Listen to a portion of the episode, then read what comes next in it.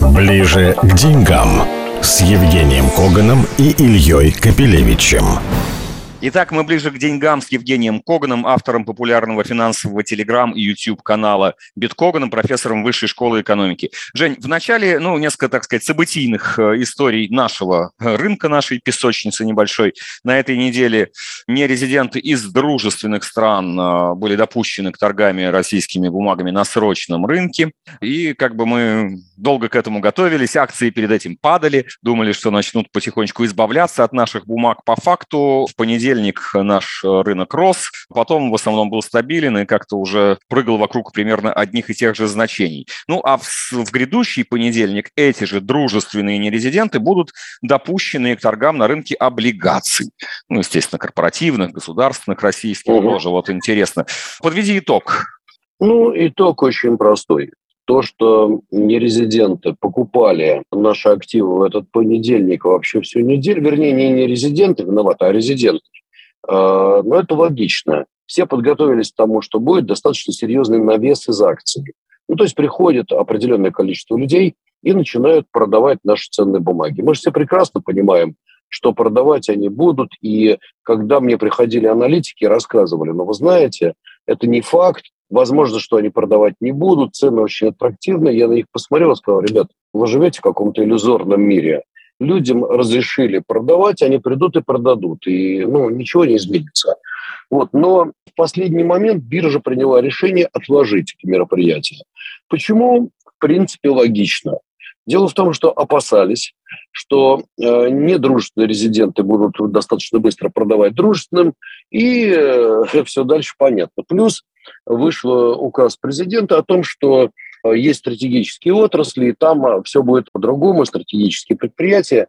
Короче, бирже потребовалось время, ну и, соответственно, э, дружественных нерезидентов, господи, как это выговорить, дружественных, недружественных, кого, куда, кошмар. Теперь так, так вот, да, теперь, теперь нерезиденты делятся на, на тех и других. Да, теперь да. нерезиденты делятся. Ну, хорошо, что они умножаются. Так вот, в итоге народ попродавался перед этим делом, ну и в понедельник все осознали, что, в общем-то, зря попродавались, и цены слишком дешевые. Мораль. Народ стал обратно откупать ценные бумаги, которые действительно очень подешевели. И самое главное, у нас ведь как? Э, «Газпром» — это «Лукойл», «Норильские никели» — это одна история, а есть как бы второй эшелон.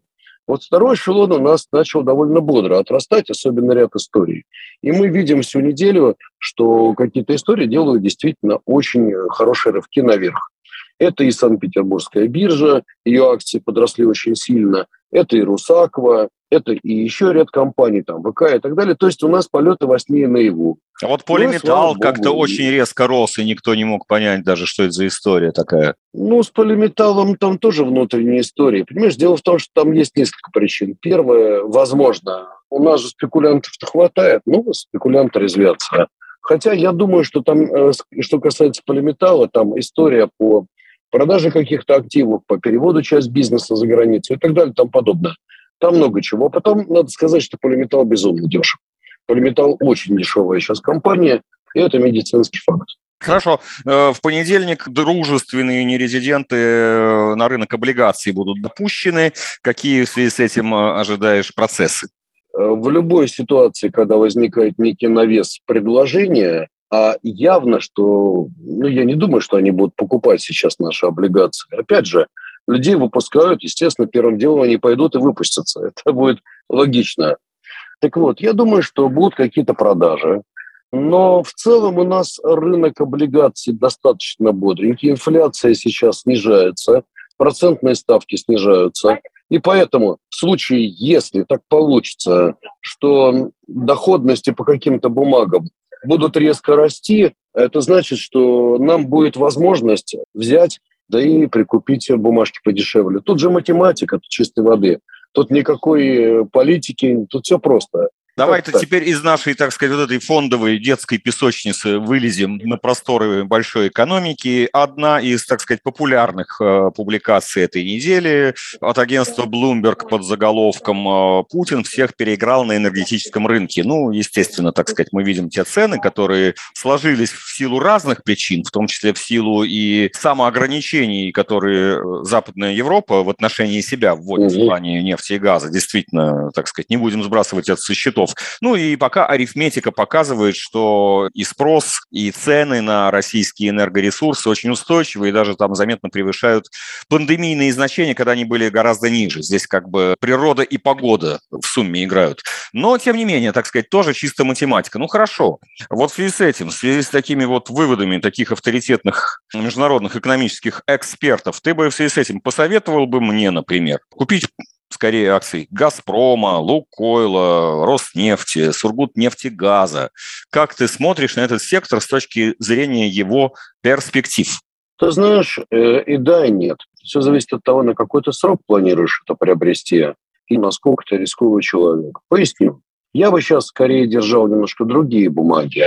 Бумаги такие, как Белуга, такие, как Институт стволовых клеток человека, такие, как Мечел, там, допустим, Русагра, русская культура. Мне это кажется гораздо более интересно. И целый ряд других бумаг, которые, на мой взгляд, имеют больше перспективы. Ну, посмотри, например, тоже Русагра. Буквально за последнее время рванула процентов на 10. Что касается крупных наших компаний, а-ля Норильский никель, ты понимаешь, какая штука? Они по-настоящему начнут расти тогда и только тогда, когда у нас курс рубля начнет проседать. Но они же в основном все экспортеры. У них сейчас очень серьезные проблемы именно из-за текущего курса рубля. И у них э, растут издержки, а, соответственно, прибыли, причем часто на уровне операционной прибыли, у них э, отрицательные. Поэтому ну, нынешняя ситуация для них, она не очень комфортная. Поэтому как? Ну, в короткую я бы все-таки предпочел держать что-то вот из таких бумаг, которые я обозначил, и многих других, их очень много сейчас интересных. В долгую, ну, наверное, можно, но тут у нас очень важный принципиальный вопрос. Леш, один раз нам уже показали фигу в кармане, точнее, совсем даже не в кармане, когда «Газпром» сказал, что заплатит дивиденды, потом подумал и сказал, нет, я, пожалуй, не заплачу. Знаешь, один раз мы намеку поняли, что, э, ну, по всей видимости, государству глубоко пофигу интересы миноритарных акционеров. Если хочется что-то изъять, значит, оно изымет. Тогда я не понимаю в связи с этим, а зачем простым инвесторам покупать такого рода крупные компании, где придет опять государство и скажет, знаете, мы лучше через налоги изымем это дело. Ну, пускай изымает. Я Хорошо, а тогда теперь все-таки давай чуть-чуть глобально и геополитически посмотрим на перспективы нашего энергетического экспорта, который, прямо скажем, является опорой экономики в данный момент, независимо а, ну, от участия в акционерном капитале этих компаний. Сейчас единственное, что вот как раз тащит экономику, это как раз энергетический сектор. Более того, мы увидели, что темпы э, падения экономики у нас не такие страшные. А почему? А потому что наша экономика в основном это энергетическая экономика. То есть наши доходы в основном это все-таки нефть, газ и так далее. Цены на газ улетели в космос. Ну так понятно, что доходы государства в этой связи огромные. И все нормально. И, кстати говоря, доходы газовых корпораций.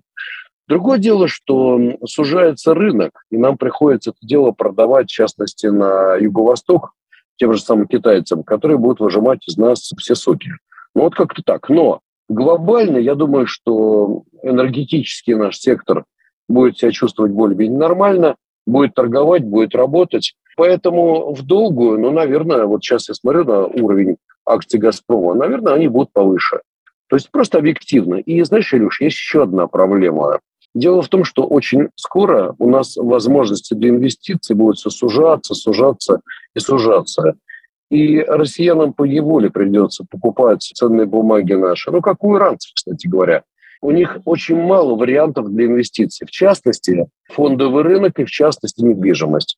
Больше нет, они же не могут вкладывать за рубежом. Итог. Иранский фондовый рынок растет, но экономика-то растет, она генерит деньги. Ну вот иранцы приходят, заработанные деньги вкладывают в свою биржу. Поэтому, возможно, это будет триггером и причиной для роста нашего рынка. Отсутствие альтернатив. То есть, как говорится, нравится, не нравится, спи, моя красавица, покупай акции «Газпрома» там, или «Норильского никеля». Ближе к деньгам с Евгением Коганом и Ильей Капелевичем. Курс рубля замер в диапазоне 60-61 э, за доллар. И э, как будто установился такой относительный штиль ни вверх, ни вниз. Насколько он, ты думаешь, продолжителен? И что поддерживает э, курс вот в таком стабильном состоянии в последние пару недель? А ты знаешь, тут как бы движение в две стороны, примерно сегодня равные. С одной стороны, у нас продолжают быть экспортеры, которые продают валюту, потому что им тот же самый НДПИ надо заплатить, и никуда не денутся, будут продавать дальше. С другой стороны, население наше достаточно активно валюту покупает и выводит ее за границу, пока разрешено.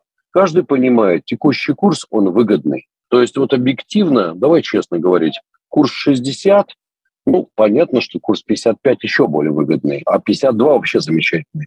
Но курс 60, э, ну, допустим, вот ты продал там дом, дачу, не знаю, ты решил деньги держать за границей. Сегодня это делать можно. Завтра наши соотечественники опасаются, что курс изменится, запретят, еще что-то.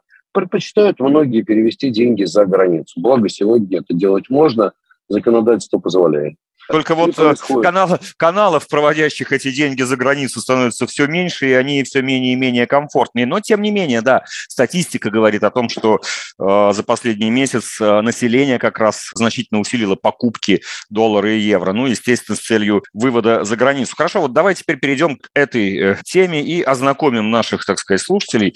Мы на нашей радиостанции уже об этом, так сказать, рассказывали несколько раз, но будет не лишним эти напоминания сделать. История номер один. Описана была э, обозревателем коммерсанта Ксенией Дементьевой, и нами рассказано уже с участием людей, которые непосредственно работают, э, живут там за границей и пользуются картами. Сидят люди, допустим, в ресторане в Турции или в Казахстане или в Армении компании, имеют общий счет, берут свои армянские, казахские, турецкие карты и переводят друг другу небольшие деньги, чтобы, так сказать, складчину оплатить. И вот тут выясняется, что эта операция для налоговых резидентов Российской Федерации запрещена. Потому что мы можем переводить деньги за границу на заграничный счет, но только со своего российского счета или через наш российский счет. Паники оказалось больше, чем есть. Э, сегодня Федеральная налоговая служба нам специально разъяснила, что штраф за эту операцию может достигать 20% этой суммы, но никак не в 20 раз, как, так сказать, некоторые напугали. И более того, значит, все, это, все эти штрафы могут быть наложены только после истечения подачи налоговой декларации, когда ты движение по счету зарубежному предъявляешь. Вот. Есть основания полагать, что те люди, которые вот туда уехали и там находятся, к тому моменту перестанут быть налоговыми резидентами э, Российской Федерации, тогда их, возможно, даже вовсе не коснется. Но кто его знает? Какие еще моменты нужно иметь в виду? Смотри, ситуация такая. Тут вообще все довольно забавно и грустно. Проблема в том, что у нас есть такая замечательная штука, как валютное регулирование. С другой стороны, у нас есть налоговое регулирование. Иногда эти два регулирования входят в некое противоречие друг с другом и рождают совершенно смешную э, такую вот коллизию. Действительно, валютный, подчеркиваю, не налоговый, а валютный резидент России не имеет права переводить другому валютному резиденту России деньги за границей с международных счетов. Он э, обязан... Не через российский банк, он... через российский счет, пожалуйста, вот да, да, себе да, на российский, да, то, а да, с российского, да, да, если да, получится, правда, деньги будут идти дней 10, вы, вы успеете, наверное, не раз сходить ну, в ресторан за это время. Ты знаешь, тут насчет 10 дней вопрос творческий. Мы же понимаем, что деньги ходят 3 секунды. Все остальное, они, эти транзакции лежат на столе у комплайнса, который думает, разрешить или нет. Но это они лежат, история, они лежат. Они э... просто так не идут теперь с российского счета на зарубежный счет. Они полежат. Практика показывает. Давай дальше. Да, так вот, Смотри, если ты, еще раз говорю, валютный резидент России, ты обязан деньги послать вначале на свой российский счет, потом со своего российского счета перекинуть другому резиденту России э, внутри России, а дальше он уже может перекидывать вот такую буковку «П» надо сделать. Смешно, но тем не менее такое законодательство. А теперь самое интересное. Представим себе ситуацию, что эти два человека, они являются валютными резидентами, а именно Вообще валютный резидент – это тот, у кого, грубо говоря, есть российский паспорт, но не являются налоговыми резидентами. Налоговые резиденты у нас не обязаны предоставлять отчетность по своим иностранным счетам. С другой стороны, у нас многие декларируют свои иностранные счета и предоставляют все равно отчетность. Так вот, получается, знаешь, забавная ситуация, что тебя просто стимулируют не декларировать и не показывать свои валютные счета, если ты являешься валютным резидентом, но не являешься налоговым. Вот такая вот интересная штука. Тут законодательство у нас очень и очень такое вот творческое. Я смотрел, честно говоря, там черт ногу сломит, но получается следующее, что просто если ты налоговый не резидент, ты просто не должен отчитываться и не надо декларировать все свои эти вещи. Вот как-то так. Или Но как валютного резидента э... тебя могут, тем не менее, привлечь. Только непонятно, кто это сделает. Во всяком случае... Э, Почему? Налоговая. Uh, да, не как налогового, а как валютного. Хорошо, я думаю, что во всяком да. случае всем, кто сейчас бывает за границей обзавелся зарубежными счетами, а таких людей очень много, которые даже здесь, в России, живут, но зарубежные карточки завели для того, чтобы в интернете что-то оплачивать, для того, чтобы иметь возможность за границей пользоваться картой э, и так далее. Вот эти тонкие моменты э, надо срочно изучить. Равно как и не забывать о том, что в течение месяца после возвращения в страну, после того, как вы открыли счет за границей, вам нужно в личном кабинете ФНС ФНС э, обязательно это сделать, иначе там спустя время такое, я не знаю, попадал ли уже кто-то на штрафы или как, наверное, еще нет, э, все-таки там есть какой-то период, но про это, про все нужно не забывать. Маленькие лайфхаки, а теперь позволь в заключении о погоде, точнее о засухе. А, вот давай от частного к общему. Скажи, пожалуйста, какие глобальные выводы мы сейчас должны видеть, наблюдая а, вот эти изнурительные э, не только, так сказать, в плане климата и атмосферы, но и экономики а, явления, которые мы видим в Европе и не только? Э, вот эта вот жара, к чему она приводит? К целому ряду факторов. Первое – к экстремальному росту энергопотребления. Но тут еще одна проблема. Рейн пересыхает, и европейцы не могут огромное количество угля, а сегодня им приходится покупать очень много угля, доставить. Соответственно, его стоимость еще растет, понимаешь? Цена на электроэнергию растет катастрофическими темпами. Это бьет по экономическим темпам роста. А дальше я смотрю прогнозы, которые, собственно, делают экономисты на основании того, что происходит. И жара, да, понятно, это не решающий фактор, но она тоже вносит свои коррективы. Так вот, рассказываю. ВВП. Если в 2021 году та же Европа сделала темпы роста ВВП 5,3%, то в 2022 это будет только в лучшем случае 2%. Инфляция 2,6%, э, будет в 22 скорее всего, около 8, ну, 7,5-8. Промышленное производство, вот это самая большая проблема. 21 э, год 7,5% темпа роста, 22 год, надеюсь, сидишь хорошо, только 0,6%. То есть, по сути, стагнация. Стагнация экспорта, стагнация импорта. То есть текущая жара вносит дополнительный вклад в то, что это, ну, прежде всего, это бьет по экономике, увеличивая темпы инфляции, ну и э, стирая прежде всего экономический рост. Все просто. А что значит снижение темпов экономического роста? И вообще экономическое, падение экономического роста – это безработица. И я думаю, что к концу года мы увидим очень нехорошие отчеты по рынку труда. Э, слушай, я разговаривал, например, вчера вечером с моими друзьями ну, они не в Европе, но в Канаде. Вот человек говорит, я каждую неделю прихожу в магазин и оставляю примерно 250 канадских долларов, тележку вот закупаю продуктов там на семью. А сейчас прихожу, раз думаю, наверное, какая-то ошибка, 350. То есть 100 долларов канадских вот дополнительные. Вот так по всему миру. Канадцы, европейцы, американцы вдруг почувствовали, что вот эта тележечка их стала по увесисти с точки зрения денег. А с другой стороны, работы становится меньше, потому что тот же мой приятель канадский мне говорит, слушай, что-то заказов совсем мало стало, боюсь, как бы меня не сократили. Вот такой был у меня интересный разговор. И я думаю, что подобный разговор может провести очень много европейцев, канадцев, американцев. Люди понимают, что рецессия, их могут оставить без работы, с одной стороны, а с другой стороны, резкий рост себестоимости жизни – ну, напомню, Нет, что у и у нас тоже. ставшие более оптимистичными прогнозами предвигают 4-6% э, падения. И вот, кстати, но падение. Но, но падение. падение. И я считаю тревожащие цифры, что доходы бюджета в июле сократились год к году э, на 26%. В первую половину года, наоборот, э, все время был профицит, их было а больше. Же, а тут, а тут стало меньше. простая. Цены на нефть посыпались цена на нефть была какая, а теперь он э, упал на 20%, ну и может еще упасть. Рецессия в мире. Спасибо. Евгений Коган, автор финансового телеграм YouTube-канала «Биткоган». Счастливо. Счастливо, счастливо.